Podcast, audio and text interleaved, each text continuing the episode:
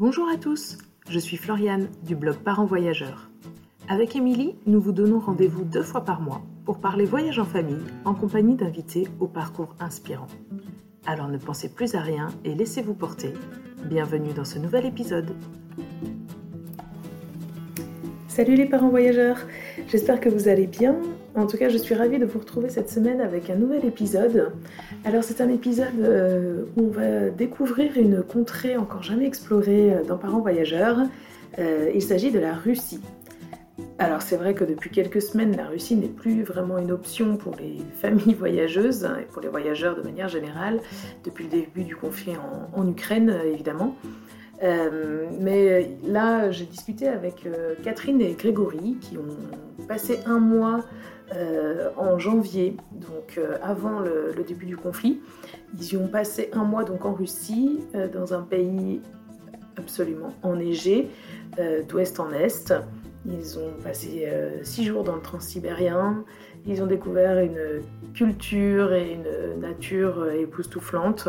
Et donc ils nous partagent ce témoignage d'un voyage hors du commun. J'espère que cet épisode vous plaira. Bonjour Catherine et Grégory. Merci beaucoup euh, d'avoir accepté l'invitation de Parents Voyageurs pour témoigner un peu de votre expérience, de votre euh, voyage qui a l'air quand même assez foufou euh, de ce que, de ce que j'en vois pour le moment. Donc, vous allez nous raconter tout ça. donc, je vous souhaite la bienvenue. Merci. Merci. Est-ce que vous pouvez, pour commencer, c'est un peu la, la question traditionnelle du démarrage d'un podcast, est-ce que vous pouvez vous présenter votre famille et puis bah, le projet dont on va parler euh. Oui, bien sûr. Alors, euh, on est une famille de quatre. Donc, euh, Catherine, Grégory, Céleste qui a 9 ans et Pénélope qui a 7 ans. Et donc, on vivait aux Émirats arabes unis depuis 7 ans, à Abu Dhabi, puis à Dubaï. Et avec Grégory, on avait D'abord, on s'était rencontrés en tour du monde en 2001 et on est reparti ensemble après s'être mariés un an, euh, enfin 13 mois ensemble. Euh, on a fait encore un long voyage euh, autour du monde et donc on avait ce projet de repartir en famille ensemble. Et puis là, voyant que les filles avaient 7 et 9 ans, on s'est dit que c'était le bon moment pour partir. Donc on s'est lancé et euh, on a un peu euh, réfléchi aux différents endroits où on voulait aller. Et en fait, on voulait montrer aux filles euh, la, diversité du monde, leur montrer des endroits très, très différents. Donc, on, a commencé en décembre en passant rapidement en Arabie Saoudite, puis en, donc d'aller en, Russie en hiver, donc qui évidemment, est une expérience totalement différente de ce qu'elle pouvait vivre aux Émirats. Oui, j'imagine. Et bon, c'est pour ça, euh, c'est pour cette expérience en Russie en plein hiver là que, euh, du coup, qu'on a commencé à échanger euh, sur les réseaux sociaux. C'est vrai que ça m'a quand même pas mal interpellée. et donc, juste si on peut faire un, un rapide petit retour en arrière donc, sur ce que tu viens de nous dire, sur votre présentation. donc, vous êtes quand même des globetrotters aguerris, à ce que j'entends les, précédents tours du monde, du coup, vous aviez euh, fait quoi euh, à peu près comme, euh, comme itinéraire, comme pays? Alors, le premier tour du monde, forcément, il y a deux itinéraires puisque on s'est croisés. Ouais. pour ma part, j'étais allé principalement en Amérique latine et en Asie du Sud-Est, où j'ai rencontré Catherine, en Birmanie plus précisément. Catherine, elle, euh, avait un, programme en tête, mais s'est arrêtée euh, dès la première étape en Asie du Sud-Est, justement, et a décidé de rester, de prendre le temps et de rentrer en France euh, par le transsibérien. Ah, d'accord. Ok, ok. Donc, déjà une, première rencontre. La Russie, voilà, exactement, le transsibérien. J'étais rentrée en fait de Pékin via, à Moscou via Ulaanbaatar en transsibérien et puis après j'étais revenue par l'Europe euh, en, France. Donc ça c'était notre premier voyage où là on s'est rencontrés en, Birmanie et mmh. puis ensuite on est reparti euh, donc en 2007-2008 pour 13 mois ensemble. on est allé vraiment au continent. On a plutôt privilégié les endroits où ni l'un ni l'autre n'étions allés. Mmh. Donc, on est allé d'abord en, au Tibet et au Népal. Euh, et puis ensuite, euh, on a passé pas mal de temps en Amérique latine, donc en Brésil, au Chili, euh, en Patagonie, en, Argentine, etc. donc là, plutôt un, voilà, un voyage qui nous a emmenés dans des contrées qui étaient plus éloignées, puisqu'on a terminé notre voyage en Papouasie-Nouvelle-Guinée. Donc, il est pour nous un, un, lieu euh, qui nous paraissait euh, vraiment aux antipodes euh, de ce qu'on pouvait vivre au quotidien. Et on avait vraiment ce goût de découvrir des lieux assez, assez différents et avec une forte connotation ethnique. Et donc, après, après ce voyage, vous êtes rentré en France. Et puis, donc, vous êtes reparti aux, aux Émirats arabes unis. Euh, comment euh, ça s'est passé? C'est une, euh, comment une expatriation par le travail? Exactement. Entre deux, il y a quand même eu un élément non négligeable qui est la, venue de deux enfants. Donc c'est une aventure en soi. difficile de le, de le zapper. c'est déjà un projet et une aventure à part entière. Euh, Elles sont toutes les données en France? Pardon? Oui, toutes les données en France. Mais assez rapidement après la naissance de Pénélope, notre, euh, notre seconde, la plus jeune, euh, Catherine a eu une opportunité professionnelle aux Émirats arabes unis, à Abu Dhabi. Et puis, on s'est dit que c'était l'occasion de, d'aller voir ce qui s'y passait. Euh, de tenter le coup. Et donc, on a, on a dit banco. Euh, on est parti comme ça sans trop savoir où on allait, puisque euh, c'est un pays où le, droit du travail est assez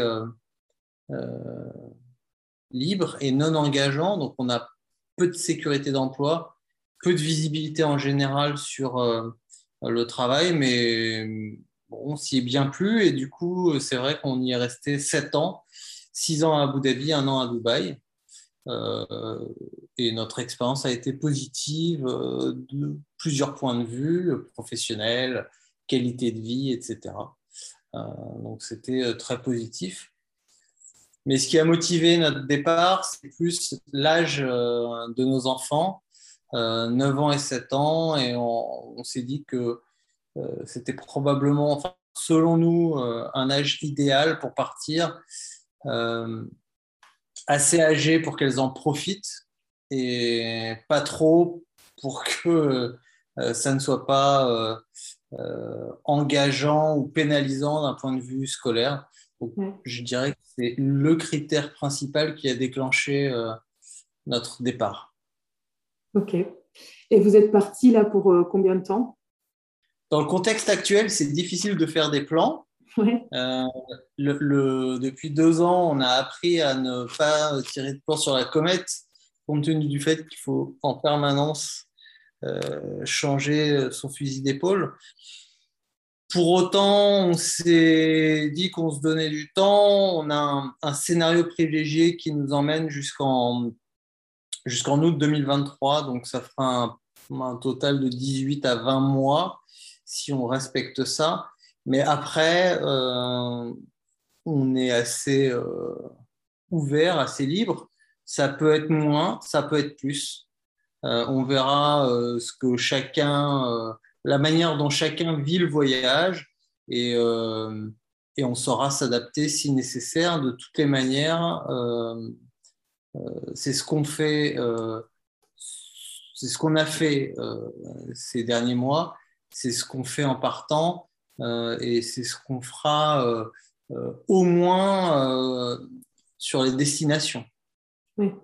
Oui, parce que c'est sûr que là, c'est un élément qu'on ne maîtrise pas du tout. Et en effet, tu le disais, depuis deux ans, bah, le, maître mot des voyageurs, c'est l'adaptation. Donc, en effet, sur les destinations, il faudra peut-être rester souple.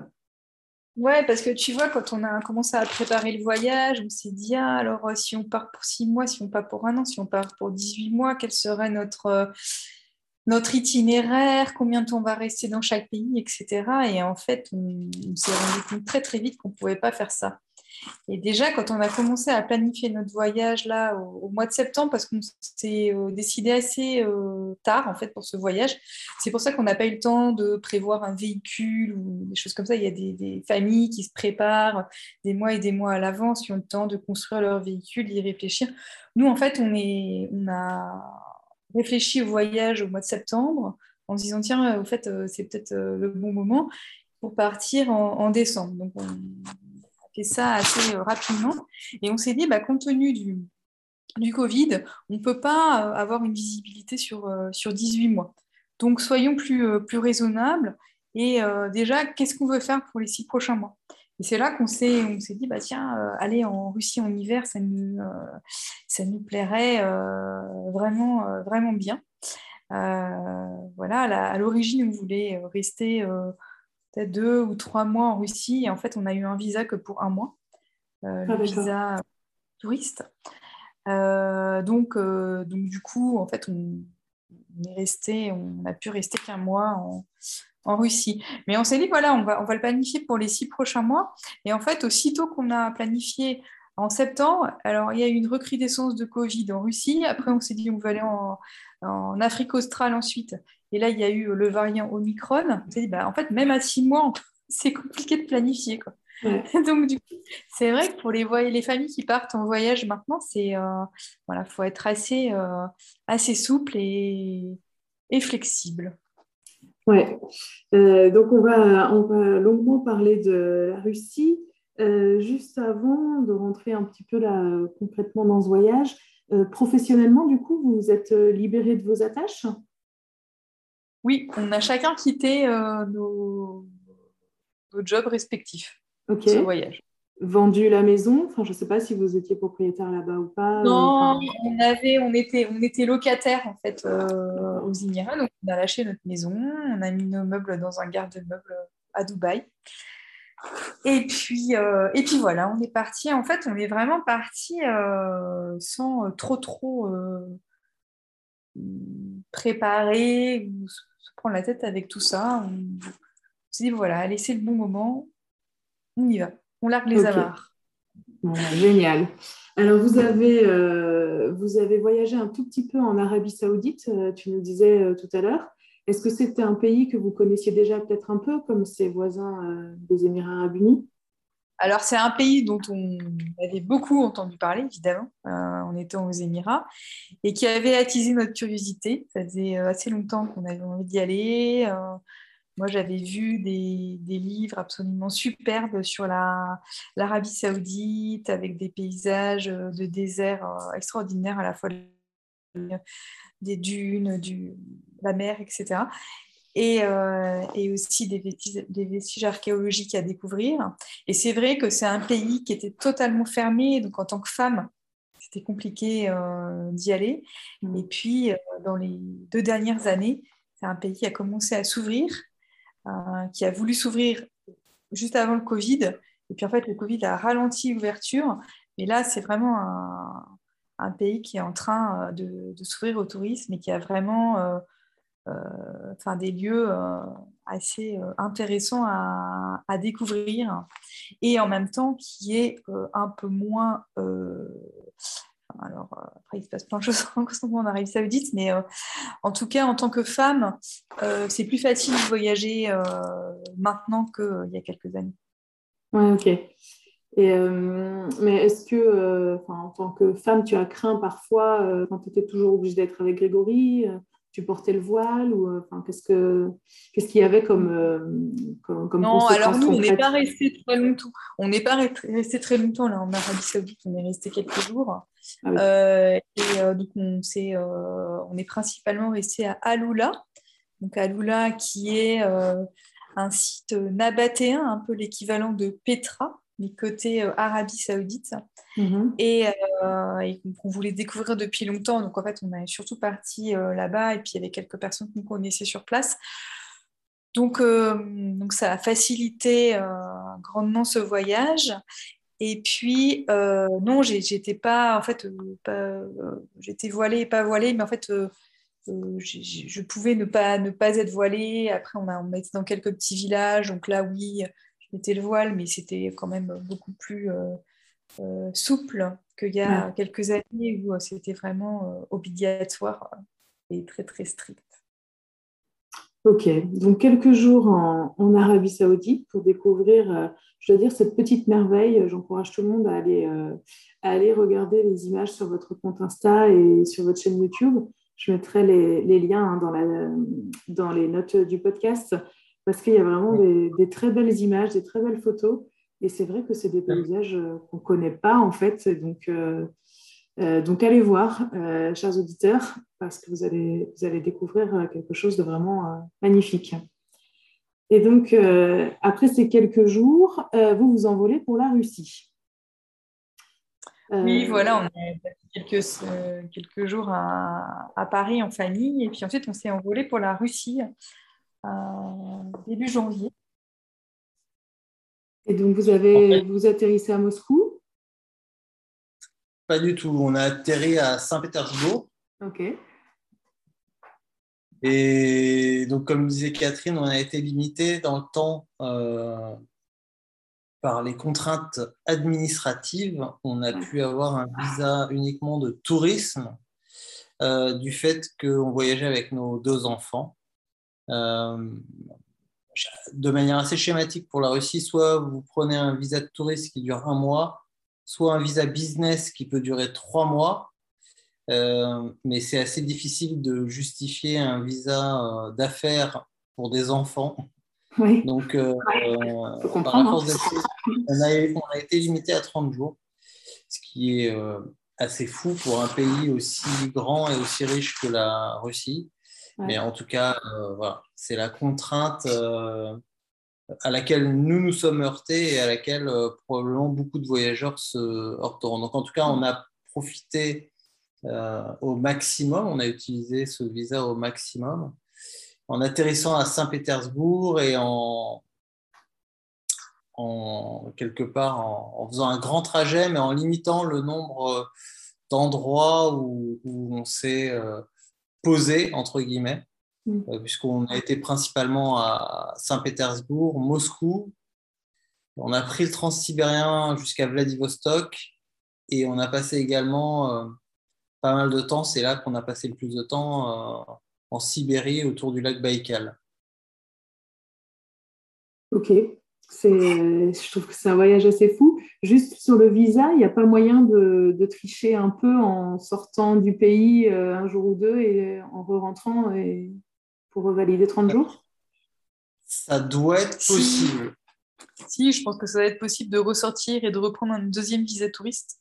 En sortir par la Finlande et en, en rentrant, parce qu'en fait, euh, Saint-Pétersbourg, c'est assez près d'Helsinki. Mm. Donc, prend en train et puis, euh, et puis on revient. Nous, on a été assez limité puisqu'on a commencé par cette euh, partie occidentale de la Russie. et finalement, si on avait dû sortir et rentrer, ça aurait été plutôt sur la partie orientale, vers Vladivostok ou à Irkoutsk. ce qui, en tout cas, fin janvier, euh, début février, posait problème puisque, euh, en raison de la situation sanitaire à l'époque et pas de la situation géopolitique, mm. euh, la plupart des frontières étaient fermées en Asie. la, Chine, la Mongolie fermée, la Chine fermée, le Japon fermé, la Corée du Sud avec une quarantaine de 15 jours. Donc, bon, ça, en, ce qui nous concerne, ça a limité nos, nos options. Maintenant, il est très certainement possible de trouver des, solutions de contournement. Euh, mais bon, depuis, euh, depuis que nous y sommes allés et depuis qu'on est rentré, il y a évidemment le contexte géopolitique qui complexifie aussi euh, la, possibilité, je pense, d'aller en Russie de manière sereine et sans se préoccuper de la durée de visa ou de la légalité euh, de son séjour euh, dans le pays. Oui, ouais, bien sûr. Bah, d'ailleurs, je pense que très vite après le début du conflit en Ukraine, les autorités françaises ont demandé à leurs ressortissants, de, enfin, ceux qui n'avaient pas d'obligation de rester dans le pays, de, quitter la Russie. Donc, en effet, en tant que touriste, vous auriez été très fortement encouragé à, quitter le pays, quoi qu'il arrive. Du coup, vous n'avez pas été, entre guillemets, embêté par, par cette situation géopolitique? Non, bah, nous, non, puisqu'en fait, on, a quitté la Russie euh, au début du mois de février. Ah oui, ok.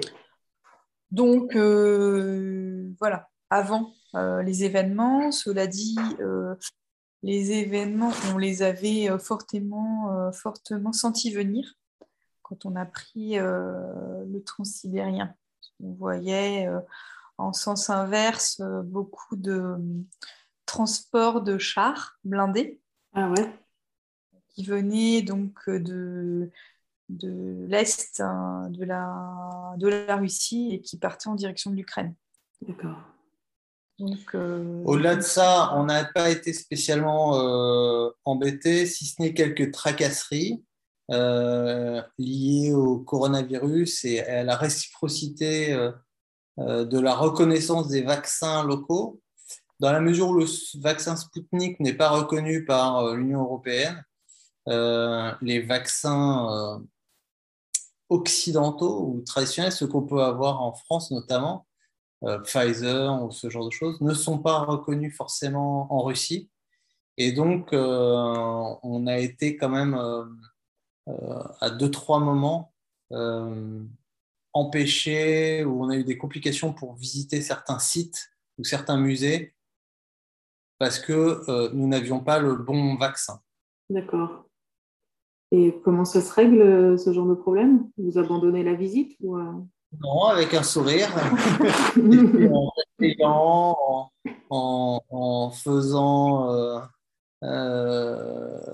prendre aux enfants une, une, tête de enfin, voilà, en comptant sur la, la bonne fortune et, la, et notre euh, ténacité. Ou en, ou en trouvant un labo pour aller faire un test PCR.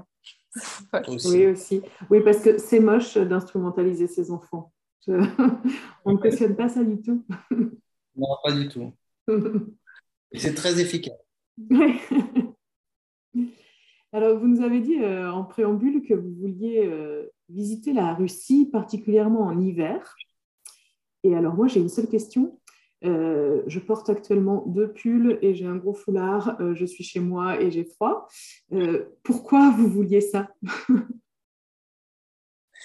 Ben, Pour une raison assez simple, en fait. C'est que dans notre imaginaire, la Russie, on l'imaginait avec de la neige. et que on voulait vivre la Russie avec ce qu'elle a de plus pittoresque de plus euh, hors du commun, de plus exceptionnel. Et on a pensé que c'était certainement en hiver euh, qu'on trouverait ça. Et en l'occurrence, euh, après y avoir été, c'est ce qu'on. on est ravi de notre choix et, je ne suis pas certain qu'on aurait autant apprécié notre voyage à une autre saison. Oui, disons que ça fait partie de l'expérience russe Ouais, c'est ça. Ouais. Et, bah, euh, la vie l'hiver euh, là-bas en Russie, euh, comment est-ce que les gens vivent quand il fait moins 25, comment ça se passe dans le transsibérien quand tout est blanc dehors et quand on voit, parce qu'en fait la température est affichée dans le, dans le train et quand on voit moins 25, moins 30, moins 35, comment se passe la vie à l'intérieur, comment ça se passe à l'extérieur, enfin voilà, euh, ça nous fascinait euh, assez. Je pense qu'on a dû euh, voir les films du style Michel Strogoff, Anna Karenine, etc. Petits, et donc ils nous ont marqués. Et puis moi j'étais, j'avais donc fait le, trajet dans l'autre sens au mois d'avril. Et donc j'étais partie donc de Mongolie qui était sous la neige. Euh, j'avais longé le lac Baïkal qui était gelé. Donc il y avait les pêcheurs qui avaient fait un trou dans la glace et, euh, qui pêchaient sur le lac. Et puis après, petit à petit, c'était le printemps en arrivant à Moscou. Et donc, euh, j'avais trouvé ça absolument fantastique de, longer le lac Baïkel gelé. Mm. Et donc, j'ai envie de faire découvrir ça à Greg et, aux filles. Ouais. Et, euh, et, comment vous avez fait au niveau de l'équipement contre le froid? Parce que bon, c'est bien joli, moins 25, moins 30, mais, mais ça caille et vous ne restez pas à l'intérieur tout le temps. donc, est-ce que déjà, vous avez vous avez trouvé de quoi vous habiller chaudement euh, depuis votre départ aux Émirats Arabes Unis ou plutôt vous êtes équipé euh, à Paris Ça a été un directement là-bas C'est un point crucial. C'est un point crucial et, ça conditionne très largement la, la qualité du voyage et, à quel point on va pouvoir euh, profiter de, de l'expérience. Alors, pour enfin, deux éléments. Pour euh, rebondir sur ce que tu disais, euh, en Russie, en hiver, à l'intérieur, tu n'aurais certainement pas de pull, mais tu seras en t-shirt et il fait euh, en moyenne 25-26 degrés dans tous les intérieurs. Ça, ah ouais. Mais comme tu le mentionnais à juste titre, le but du jeu, c'est quand même de pouvoir sortir, de visiter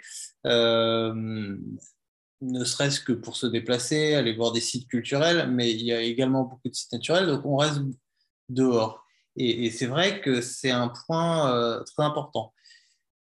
Pour notre part, on s'était euh, bien renseigné, parce qu'on a des amis qui ont habité en Russie euh, pendant pas mal d'années, qui nous avaient donné des indications assez précises sur l'équipement à, acheter et à avoir avec nous. Et puis, euh, il y a également euh, une chose qui nous a vite mis dans le bain, c'est qu'en fait, euh, ma valise a été perdue sur, sur le premier vol, donc notre vol pour Saint-Pétersbourg. Et j'avais décidé, en l'occurrence, on avait un, un, vol de nuit assez complexe, j'avais décidé de voyager léger. Et j'étais en, voilà, je ne sais pas s'il faut dire en jogging ou en pyjama, mais en tout cas, j'étais vêtu de manière assez légère. Et donc, euh, arriver à Saint-Pétersbourg par euh, moins 15, moins 20, en pyjama, c'est pas évident. Et donc, on a été, euh, on a été contraint de, de s'équiper assez vite, ce qui tombait bien puisque de toutes les manières, nous, on n'avait pas, voilà, on, a des, on avait des doudounes, mais j'ai envie de dire qui tiennent une météo euh, parisienne, voire euh, euh, montagnarde de temps en temps pour, les sports d'hiver, mais on est très loin de moins 20, moins 25, moins 30 qu'on peut affronter en, Russie, notamment en Sibérie. Donc on savait de toutes les manières qu'il faudrait qu'on s'équipe sur place. Nous, c'est le choix qu'on avait fait parce qu'on s'est dit qu'acheter du matériel russe, ce serait probablement adapté au climat de la Russie. Et puis, en l'occurrence, c'est également bien moins cher que euh, euh, tout ce qu'on peut trouver euh, en France. On divise, voilà, on divise les prix par 2, 3. Donc, ça, voilà. Non, mais du coup, ce qu'on a, ce qu'on a acheté là-bas en arrivant, c'est des, espèces de canadiennes avec la capuche, la, la fourrure, et puis euh, de la fourrée en, duvet d'oie, euh, très épais, très dense, et euh, avec un, revêtement qui protège du vent. Et en fait, avec ça, on n'a pas du tout eu froid. Hein. Et puis c'est vrai qu'on a quand même passé beaucoup, beaucoup de temps dehors. On s'est beaucoup baladé à Saint-Pétersbourg, à Moscou, au bord du lac Baïkel. Et avec une parka comme ça, euh, comme les parkas euh, canadiennes, type euh, Canada Goose, ben ça, ça, vraiment, c'est totalement adapté. Voilà. Après, il faut avoir les bonnes chaussures aussi, des bonnes de neige. Donc, quand il faisait vraiment très froid, on mettait des chaufferettes, des bons gants, des bons gants de ski, toujours un bonnet. les filles, on leur mettait une cagoule. Et puis, euh, et puis, en fait, en fonction de la température, s'il faisait euh, moins 12, euh, on mettait un pull. S'il faisait moins 20, on mettait deux petites polaires. Et puis, s'il faisait moins 30, on rajoutait encore une troisième polaire. voilà, en fait, il, rajoute des couches. Et, euh, et, avec ça, euh, franchement, on n'a pas souffert du froid. Le, plus difficile, ça a été de prendre les photos. les photos qu'on voit sur notre compte Instagram ont été prises. À, franchement, à nos risques et périls. À chaque fois, c'était difficile d'enlever les gants, prendre la photo, vite remettre les gants. Voilà, mais euh, sinon, euh, sinon, vraiment, en étant bien équipé, il euh, n'y a, aucun problème. On peut, on peut vraiment y aller tranquillement. C'est effectivement la bonne surprise. On, savait qu'il faudrait qu'on s'équipe pour ne pas avoir froid, mais on ne s'attendait pas forcément à avoir un certain confort à l'extérieur. Et en fait, on s'est rendu compte qu'avec ces équipements-là, euh, bah, finalement, on se sent bien, on est enveloppé comme dans un duvet, on n'a pas froid du tout, et on... les Russes sont pas masochistes. Hein. Quand ils sortent, ils n'aiment pas le froid, ils n'ont pas envie d'avoir froid, ils sont comme nous, et donc en fait, ils, ils ont voilà, trouvé des, des solutions pour être euh, à l'extérieur euh, pendant pas mal d'heures euh, sans souffrir euh, outre mesure du froid. Et puis, on, avait le pantalon de ski pour dehors. Donc, euh, les, filles, Donc, on était tous en pantalon de ski. En fait, on a passé quasiment un mois en pantalon de ski. Voilà. mais en fait, les Russes s'habillaient comme ça aussi. Donc, on s'est dit que c'était c'est le bon équipement et nous a vraiment permis d'en profiter. Ok, bon bah cool, ouais, c'est sûr que euh, l'équipement contre le froid, c'est, euh, je pense en effet, la base, comme vous avez dit, ensuite pouvoir en, profiter euh, tranquillement, quoi. Ce, qui est, ce, qui est, vraiment clé pour s'il y en a qui se posent des questions, il faut effectivement une parka coupe-vent et avec des indices de protection contre le froid qui sont, qui sont assez élevés la fourrure autour de la capuche est aussi assez importante euh, parce que contrairement à ce qu'on croit, elle ne protège pas, euh, enfin, elle n'apporte pas de chaleur en tant que telle, mais elle, euh, elle dévie le vent et le courant d'air qui pourrait vous rafraîchir le visage. les chaufferettes également sont importantes et les bottes aussi avec des semelles épaisses. voilà, c'est l'équipement et les grosses chaussettes en laine. Du bon sibérien. ok. Enfin voilà, donc nous, ça nous a fait beaucoup réfléchir euh, euh, cet équipement. Et finalement, on est parti bien équipé et on a pu en profiter à fond. Donc, euh, il ne faut pas se dire qu'on peut. il faut dire qu'il faut y aller. On peut y aller en étant bien équipé et on va pouvoir profiter de l'extérieur sans problème. et donc, alors, une fois qu'on est bien équipé, qu'est-ce qu'il y a à, à, voir, à visiter en Russie? Enfin, aussi bien, enfin, vous pouvez commencer par où vous voulez, euh, plutôt côté ouest ou euh, sur la route du Transsibérien, je sais pas, ou à l'est. Enfin, qu'est-ce que vous avez retenu et qu'est-ce que les filles aussi ont, retenu comme, comme visite? Alors, nous, on a été extrêmement agréablement surpris. on a trouvé qu'en fait, en, Russie, il y avait un compromis nature, culture, dépaysement, accessibilité du fait de la, du coût de la vie qui était euh, euh, très intéressant. Euh, on sait que les destinations nordiques sont extrêmement à la mode. c'est vrai que quand on y va, on est très vite dépaysé, mais on, sait aussi que la Laponie, c'est hors de prix. On a eu le sentiment, aux environs de Saint-Pétersbourg par exemple, euh, de, parfois se retrouver dans des régions euh, à peu près similaires, euh, mais avec un, environnement culturel incomparable. Saint-Pétersbourg, c'est magnifique. il y a énormément de musées. Le musée de l'Ermitage n'a pas grand-chose à envier au Louvre, par exemple. il y a des palais, il y a des, il y a des ballets, il y a des théâtres, il y a énormément d'activités de, culturelles. Et donc, en fait, euh, ben, on a trouvé que c'était quand même un, mix euh, extrêmement attractif, puisque euh, ben, vous pouvez partir le matin, vous balader dans une forêt enneigée, tomber, aller prendre un petit café dans un palais et aller voir un ballet au théâtre Marinsky le soir.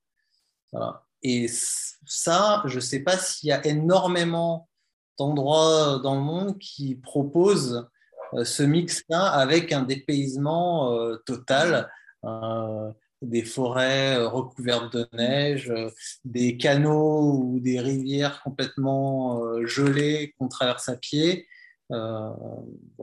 Et tout ça à Noël, puisqu'on était donc on a eu Noël à Paris et euh, donc on était en janvier à Saint-Pétersbourg et juste au moment du Noël orthodoxe. Donc là on est reparti avec Noël, les marchés de Noël, etc.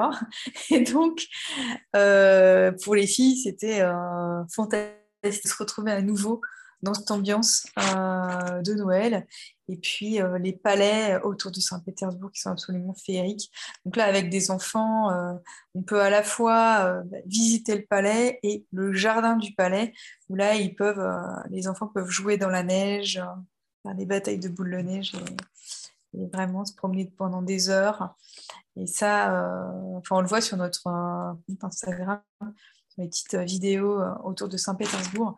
Et vraiment, les filles euh, en ont profité énormément. Ça, c'est un point. Après, ce qui nous a évidemment bluffé, et c'est difficile de rester insensible à ça, c'est le côté un peu lunaire ou exceptionnel de, de, la Sibérie et de, de, paysages comme ceux du lac Baïkal ou même de Vladivostok. Vous arrivez, la mer est complètement euh, gelée, ou le lac est, sur le lac Baïkal est complètement gelé également.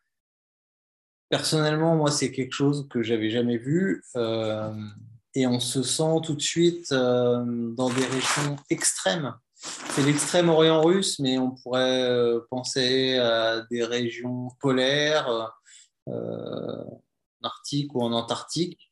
Euh, euh, les bateaux sont complètement pris par les glaces. Euh, les gens mettent les patins et, patinent sur la mer gelée, ou voire prennent leur voiture et, et, roulent sur la glace. Sur la glace Ouais. Wow. Donc c'est quand même assez, c'est pas courant. Je sais pas si euh, dans, la vie de tous les jours euh, on voit ça. Non, mais même en voyage, je veux dire, on peut, euh, on part souvent dans des situations exotiques. Il y a des paysages ou des sites ou des expériences humaines qui sont parfois extraordinaires, mais j'ai envie de dire qu'on peut, pour prendre des paysages, par exemple, de montagne, on peut en trouver dans différentes régions du monde. Euh, des plages également. Euh, des, voitures qui vous emmènent, un taxi qui vous fait traverser le fjord euh, sur la glace ou aller patiner sur une route gelée, c'est je ne suis pas sûr qu'il y ait énormément d'endroits euh, où on peut expérimenter ça. Oui, en effet, ce n'est pas, pas très fréquent. Et euh, d'un point de vue euh, relationnel, accueil de la part des, des Russes envers, envers les touristes, est-ce que vous avez réussi à, à nouer quelques contacts, peut-être dans le, dans le transsibérien? Alors, on a eu quand même un problème dans ce, ce voyage, c'est la communication, puisque mm. on a rencontré très très peu de personnes qui parlaient anglais. Ah Comme nous ne parlions pas russe, ça c'était notre euh, gros handicap, euh, ça a quand même limité une communication on a rencontré quelques personnes qui parlaient anglais, mais euh, finalement assez peu sur le voyage. Donc ça, ça a été un nos regrets de ne pas avoir pu euh, davantage euh, communiquer, échanger de manière fine en fait avec, avec la population. Et ça, c'était vraiment dommage. on a rencontré quelques personnes hein, dans le plan sibérien, une personne qui parlait anglais qui était prof d'anglais, donc avec qui on a pu un petit peu échanger. Mais sinon, malheureusement, c'était assez rare. Donc, évidemment, les, conversations faites par l'intermédiaire de Google Translate, c'est très, très limité. Donc, ça nous a un peu frustrés, pour être honnête. Donc, je pense que les, russophones euh, pourraient euh, mieux, encore mieux profiter euh, du voyage et de cette dimension interpersonnelle nous l'avons fait, en fait, malheureusement. Après, les gens sont adorables. malgré la barrière de la langue, il y a toujours des échanges qui passent avec les regards, les mains. On finit toujours par se comprendre sur des choses simples. Et puis, est-ce que la, barrière que la langue met, euh, les gens euh, euh, arrivent à le compenser avec leur gentillesse Mais c'est vrai que passer cet accueil et cette gentillesse, nous, on a envie peut-être de pouvoir échanger, enfin, on avait envie de pouvoir échanger un peu plus profondément sur ce que les gens vivaient, comment ils percevaient leur pays, le monde, etc. Et c'est certain que euh, c'est compliqué euh, quand euh, personne ne parle anglais. enfin, moi, j'estime sur notre séjour qu'il y a à peu près 1 à 2% des gens qui parlent un anglais correct qui peut soutenir une, une conversation. Donc ça limite. la technologie a énormément progressé et maintenant c'est extraordinaire. Hein. On a des, traductions en temps réel, euh, aussi bien de, des écrits que de l'oral. Enfin, ça reste quand même toujours avec un intermédiaire et donc ça, ça, pose, ça pose problème. Mais en tout cas, on a été extrêmement bien accueillis. Euh, les gens étaient toujours là pour nous aider, à nous donner des conseils, des petits trucs. Ah, si, euh, surtout n'hésitez pas à nous appeler si vous avez une difficulté, etc. Enfin, vraiment euh, très, très accueillant. donc, ça, on l'a ressenti tout au long de notre voyage. Ok. Et euh, donc le transsibérien, vous avez fait euh, Moscou, Vladivostok. Alors moi, le transsibérien, c'est quand même quelque chose qui me, qui me fascine euh, depuis très longtemps. vous allez peut-être achever de me convaincre qu'il faut en faire un bout. donc, ce n'est pas le, le, trajet en entier, puisque déjà, il va en Mongolie et je pense jusqu'en Chine. Euh, donc vous, vous avez passé combien de temps euh, à bord de ce train? Alors en fait, euh, Floriane, il y a plusieurs lignes du transsibérien. Ah oui, c'est vrai. Donc, il y a ce qu'on appelle le transsibérien. En fait, le transsibérien, c'est ce train qui part de Saint-Pétersbourg, Moscou, qui, et qui va jusqu'à en gros jusqu'au jusqu'au Pacifique. Quoi. Et en fait, il y a plusieurs lignes. Et donc, il y a une ligne qui s'appelle le Transsibérien, qui est le Moscou-Vladivostok. Donc ça, c'est celui qu'on a fait nous, qui dure euh, six jours. On a fait le... un peu plus, entre 6 et 7 jours. Entre 6 et 7 jours. Et euh, vous avez aussi, donc tu as le, trans-mongolien qui va jusqu'à Pékin en passant par, euh, donc par la Mongolie, par Ulaanbaatar. Il y a le trans-mandchourien aussi, qui euh, traverse puis qui descend vers, euh, vers la Chine, puis la Baïkal-Amour qui passe plus au nord, là encore. Et euh, donc, en fait, quand on parle de transsibérien, on parle de plusieurs choses. Et il y a la, la, ligne principale, c'est le Moscou-Vladivostok. donc, ça, c'est celle, celle qu'on a fait. à Pékin, c'est le trans, le transmongolien. Ok, ok. Euh, et quand vous dites c'est entre 6 et 7 jours, c'est parce que ça fait 6 euh, jours euh, et quelques ou c'est parce que c'est variable? Non, non, les deux en fait. C'est parce que nous, on a pris le plus rapide parce qu'on n'était pas certain que ça passerait, notamment avec les enfants. Donc, on a choisi de prendre le train le plus rapide qui, qui fait effectivement 6 jours et demi. Mais il y a, hum, il y a plusieurs type de train, numéro de train. Je ne suis pas assez expert pour savoir, euh, pour connaître toutes les subtilités, mais en tout cas, il y en a qui durent un petit peu plus longtemps, euh, on va dire de manière schématique, ça, sans s'arrêter. ça dure entre 6 jours et demi et 8 jours.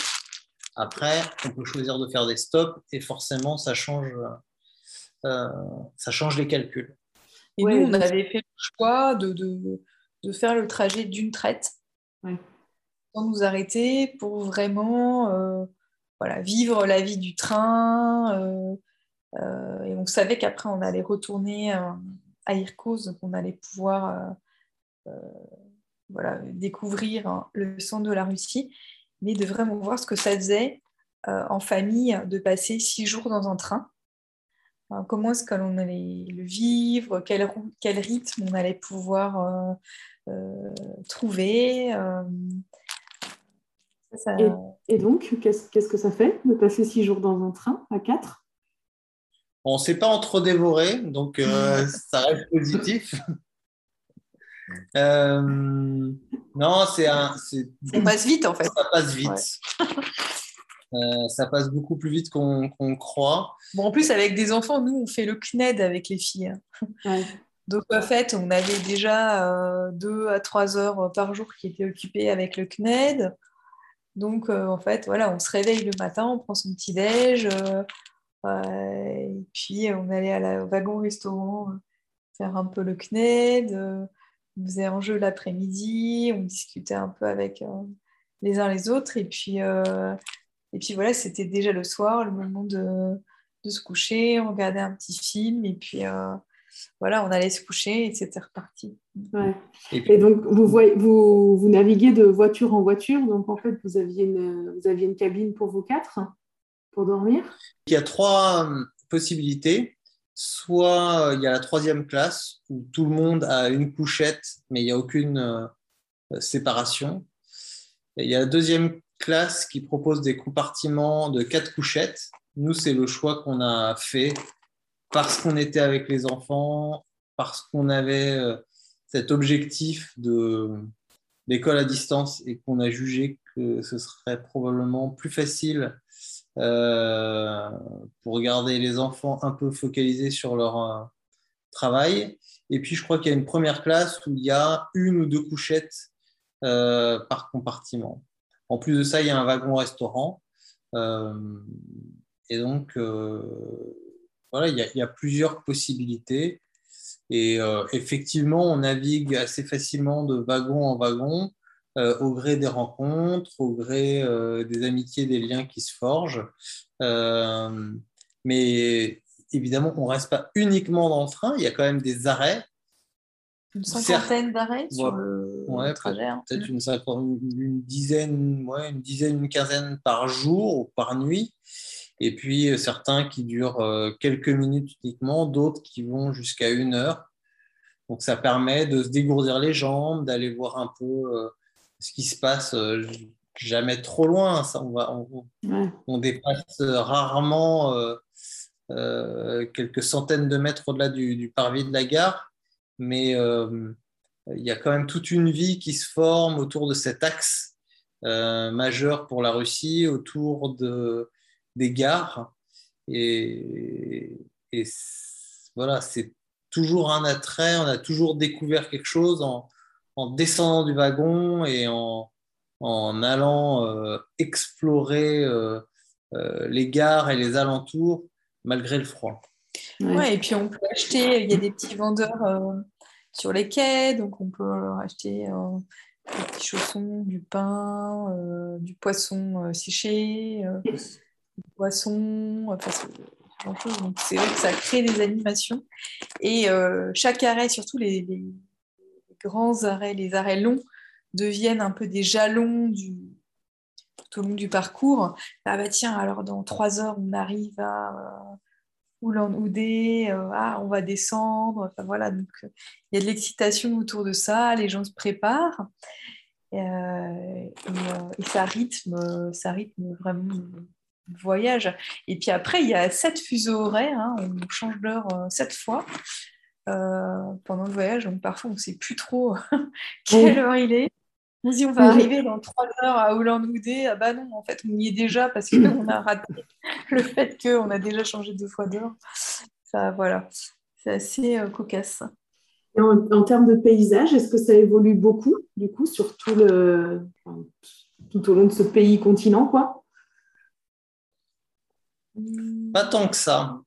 Bah, déjà, il y a une chose, c'est que, en tout cas, nous, euh, du, de la première minute jusqu'à la dernière, on a été systématiquement dans un paysage enneigé. Je pense que euh, en janvier, la Russie du nord au sud, de l'ouest à l'est, est intégralement recouverte d'un manteau neigeux. Euh, ça, c'est le premier point. Ensuite, bien sûr, bah, il, y a des, il y a de la forêt, il y a beaucoup de taïgas, euh, mais il y a des plaines, on traverse des, des, des rivières. Euh. c'est difficile de dire que c'est varié, mais en même temps, euh, je ne peux pas dire non plus qu'on se soit ennuyé ou qu'on ait trouvé que ça se ressemblait systématiquement. On alterne entre paysages de nature et, et,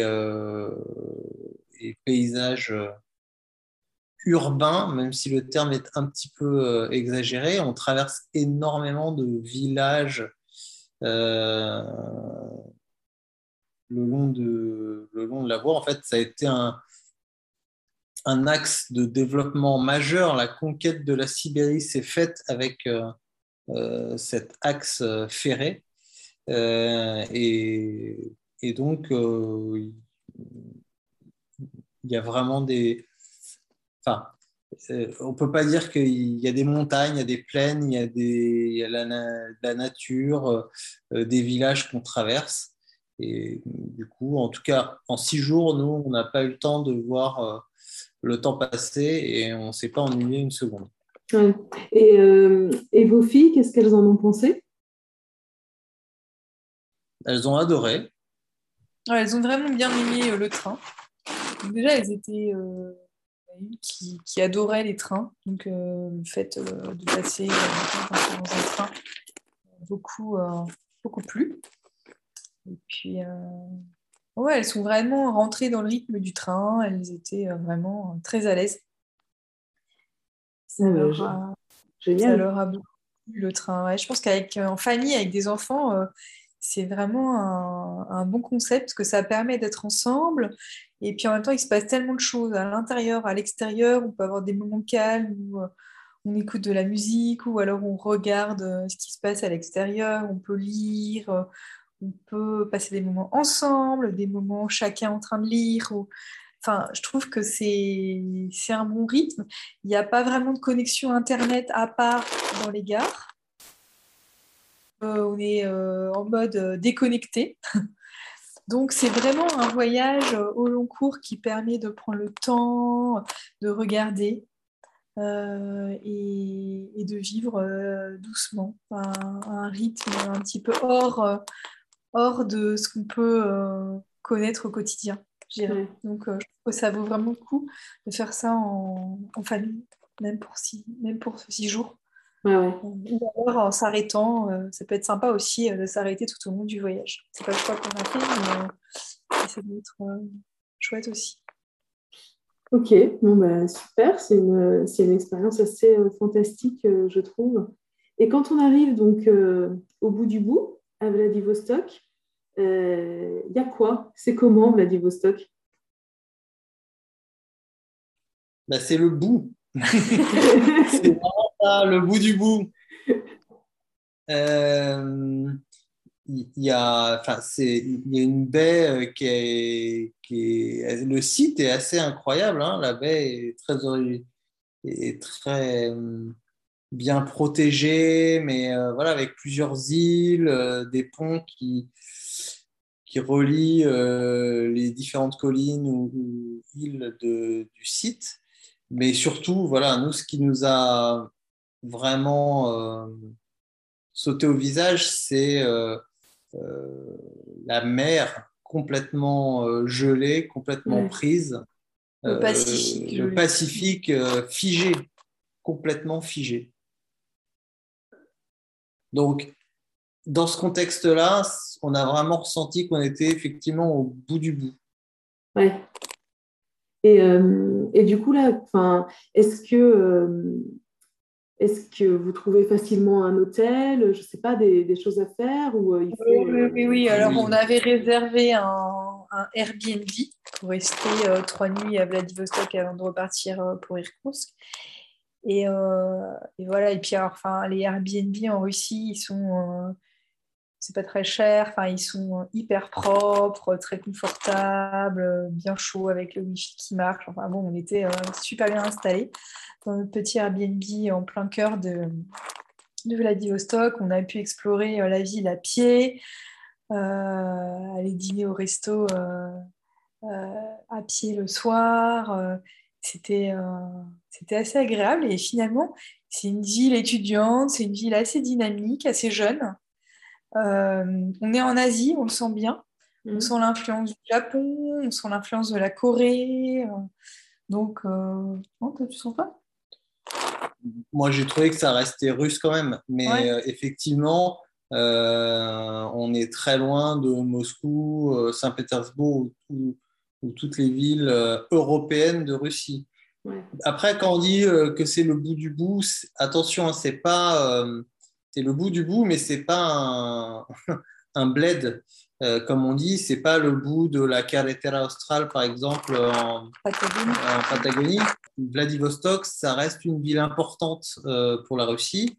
Euh, c'est du fait de cette situation assez isolée et, et tournée vers l'Orient, c'est une ville qui draine pas mal d'investissements à l'échelle de la Russie. Donc, il y a de l'industrie, il y a du service, il y a du commerce, il se passe, euh, euh, il se passe des choses. Mais pour autant, on sent que bah, voilà, il n'y a, a, pas non plus grand-chose autour. Ça fait face à cet océan qu'on sait immense, et particulièrement quand il vous emprisonne n'importe quel navire pour plusieurs mois. Et, d'ailleurs, ça, me fait penser juste à une autre question sur le, le transsibérien. Euh, c'est quel type de voyageurs Au-delà euh, des touristes, j'imagine qu'il y en a quand même euh, pas mal. Des, Ah bah nous, on était les seuls. Hein. Ah, ouais? Floriane, il n'y a, pas de touristes en, Russie. Enfin, il n'y en avait pas en mois de janvier. Je pense qu'il y en a encore moins. de touristes étrangers, il n'y en a quasiment pas en fait en Russie. Ah oui, même à bord du transsibérien, quoi. Parce que j'aurais quand même pensé que c'était ouais, mais j'ai envie de dire, c'est attraction touristique, le mot qui me vient, c'est pas exactement ça, mais quand même un, Alors, un lieu touristique d'importance. Peut-être plus au printemps et en été, mais en tout cas en hiver, on était, on était les seuls, en tout cas nous, dans, dans le train. Euh, on n'a pas croisé du tout de touristes, euh, enfin pendant un mois d'ailleurs, on n'a croisé aucun touriste. D'accord. Euh, peut-être quelques-uns à Moscou sur la place rouge, euh, mais honnêtement, entre le transsibérien, Vladivostok et le lac Baïkal. Les, seuls touristes qu'on a croisés étaient des touristes russes ou biélorusses. Euh, donc, parce qu'il y a un tourisme à l'intérieur du pays. Ouais, ouais. Euh, mais comme quoi, ma première question sur pourquoi la Russie, que vous n'avez pas vu quand je l'ai posée, mais j'avais des yeux un peu écarquillés, en fait, c'était pertinent comme question. oui, oui. et, pour être en dehors des sentiers touristiques. et, alors, euh, qui, sont ces voyageurs alors qui traversent euh, le pays? Vous savez? Alors, euh, il y, a peu de gens qui font le, le trajet complet.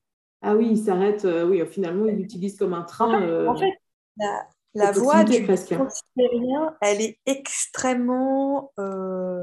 c'est vraiment.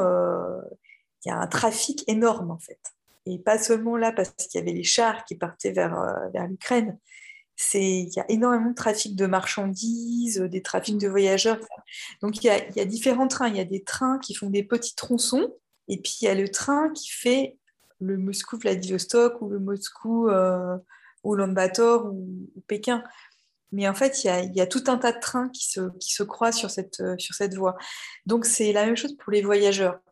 Il y a des voyageurs qui ont envie de faire euh, le voyage de Moscou à Vladivostok, comme nous. Et là, ça va plutôt être des touristes.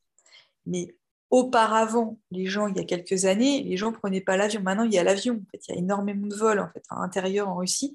Donc, les gens, quand ils vont de Moscou à Vladivostok, ils prennent quand même plutôt l'avion. donc, les gens qui font toute la, tout le trajet sont plutôt des gens qui ont envie de faire ce voyage. Mm. Euh, mais dans le train, on trouve des gens surtout qui euh, montent pour un petit bout. Ils font un jour, deux jours. Ils vont à Moscou, ils vont dans une ville qui a un jour et demi de Moscou. Et puis après, hop, il y en a qui, vont un peu plus loin, etc. Par, contre, ça monte, ça descend euh, tout le temps à chaque gare. Comme le dit Catherine, il y a des gens certainement qui ont envie de faire ce voyage. Il y a aussi énormément de gens qui relient deux villes d'importance certaine, mais qui n'ont pas d'aéroport. Et donc, c'est évidemment plus facile euh, d'utiliser le transsibérien euh, qui relie euh, deux villes. Il y a également peut-être une histoire de coût. L'avion s'est développé, mais ça a quand même un certain coût. le transsibérien, nous, pour une semaine, ça nous a coûté 150 euros par personne. Donc ça reste relativement économique. Et puis c'est vrai qu'en Russie, il y a une tradition du train. La tradition du, train de nuit, c'est hyper organisé. en France, les trains de nuit, euh, il n'y en a quasiment plus, voire plus du tout. Ça, repart, il y a des nouvelles lignes qui ont été, il y a des lignes qui ont été réouvertes. Euh, il y, a, quelques semaines, euh, mois maintenant. Ouais, c'est nouveau, mais, ça, c'est super d'ailleurs. Enfin, c'est vraiment une bonne nouvelle. Mais en, mais en Russie, voilà, ça ne s'est pas arrêté. Et puis, euh, les gens, il y a, y a, la tasse de la compagnie de train, euh, il y a la tradition à l'intérieur du train du, du, samovar, on va prendre son thé, etc. Les gens s'installent, enfin, euh, même s'il reste un jour, deux jours dans le train, ils s'installent. Il, il, y a des habitudes, en fait, de vie à l'intérieur du train qui s'instaurent. Ça, c'est vraiment, ça fait partie intégrante du, mode de vie à la russe. C'est Ok, ok. Bon, euh, je vois le temps qui, passe. Euh, je suis sûre que vous avez encore des milliers de choses à nous raconter, mais euh, malheureusement, on ne va pas pouvoir discuter de, tout. vous avez donc quitté la Russie début février et vous êtes où maintenant? On est en Afrique du Sud. Donc, changement de décor. Vous avez, euh, vous avez laissé euh, la, parka, euh, le bonnet et tout ça. forcément, compte tenu du volume que ça occupe, on a bien dû le laisser effectivement pour troquer nos parkas contre nos maillots de bain. Oui. Bon, bah, du coup, je comprends mieux. Là. Vous voyez, je ne veux pas dire, mais pourquoi? Et, donc là, c'est quoi votre plan? Donc on enregistre, on est le 15 mars, donc ça fait euh, à, peu près un mois et demi euh, ou un gros mois que, que vous êtes euh, en Afrique du Sud. C'est quoi votre plan? Enfin, Qu'est-ce que vous faites là? Vous... Là, on va faire un, tour d'Afrique australe. Donc, depuis l'Afrique du Sud, on va remonter en Namibie, au Botswana, Zimbabwe et Mozambique a priori. Donc, et là, on est en, on a un véhicule, on est dans un pick-up avec les tentes sur le toit. Et donc, on est en mode camping pendant euh, quatre mois pour euh, sillonner l'Afrique australe euh, et visiter les différents parcs et, découvrir toute cette région. Donc, une autre manière, en fait, de se retrouver en famille euh, pour euh, continuer notre euh, découverte du monde dans une région qui est effectivement très différente de la Russie. Saison différente aussi, puisqu'on est passé de l'hiver à l'été. Mais encore une fois, c'est quand même une zone qui ne se retrouve pas souvent sur les itinéraires des tours du mondiste. parce que bon, les tours du mondiste, ils vont souvent en Asie du Sud-Est, en, Amérique du Sud, Amérique centrale, ou alors ils font tout le continent américain ou une petite partie d'Océanie. Euh, c'est vrai que l'Afrique est quand même assez souvent euh, skippée. Euh, oui, c'est vrai. Nous, on, a choisi d'y aller parce que ça nous offrait la liberté et que pour avoir déjà fait deux breaks chacun, deux tours du monde, on sait que le luxe se situe peut-être plus sur la liberté, l'absence de programme et en tout cas ce sentiment de liberté que sur les, les régions qu'on peut visiter en elles-mêmes. Et en l'occurrence, en Afrique australe, avec ce véhicule, on a cette liberté totale. On parle d'un programme, mais honnêtement, mm. peut-être que demain, on en changera totalement et qu'on choisira de rester en Afrique du Sud. on a cette liberté et on compte l'utiliser au, au, maximum. C'est pas souvent dans la vie qu'on peut aller vraiment où on veut, quand on veut. Mais nous, on s'offre ce luxe-là et c'est une bonne région, je pense, pour le, pour le faire, parce qu'en fait, c'est, c'est assez facile. Oui, bah écoutez, je pense que ça fera peut-être l'occasion euh, d'un, prochain euh, podcast. Euh, je vous propose qu'on, se quitte là sur, sur ces mots, sur ce sentiment de liberté qui, bon, personnellement, me, me, parle beaucoup. Je sais que ça parle beaucoup à pas mal d'auditeurs, à pas mal de, familles voyageuses. C'est aussi pour ça qu'on voyage c'est pour euh, casser un peu le, rythme quotidien, euh, toutes les obligations euh, que la vie nous impose quand on est, quand on est sédentaire. Et, des petites bouffées, hein, soit carrément sur du long terme de nomadisme ou même juste en période de vacances finalement. C'est vraiment, je pense, ça qu'on recherche tous. Quoi.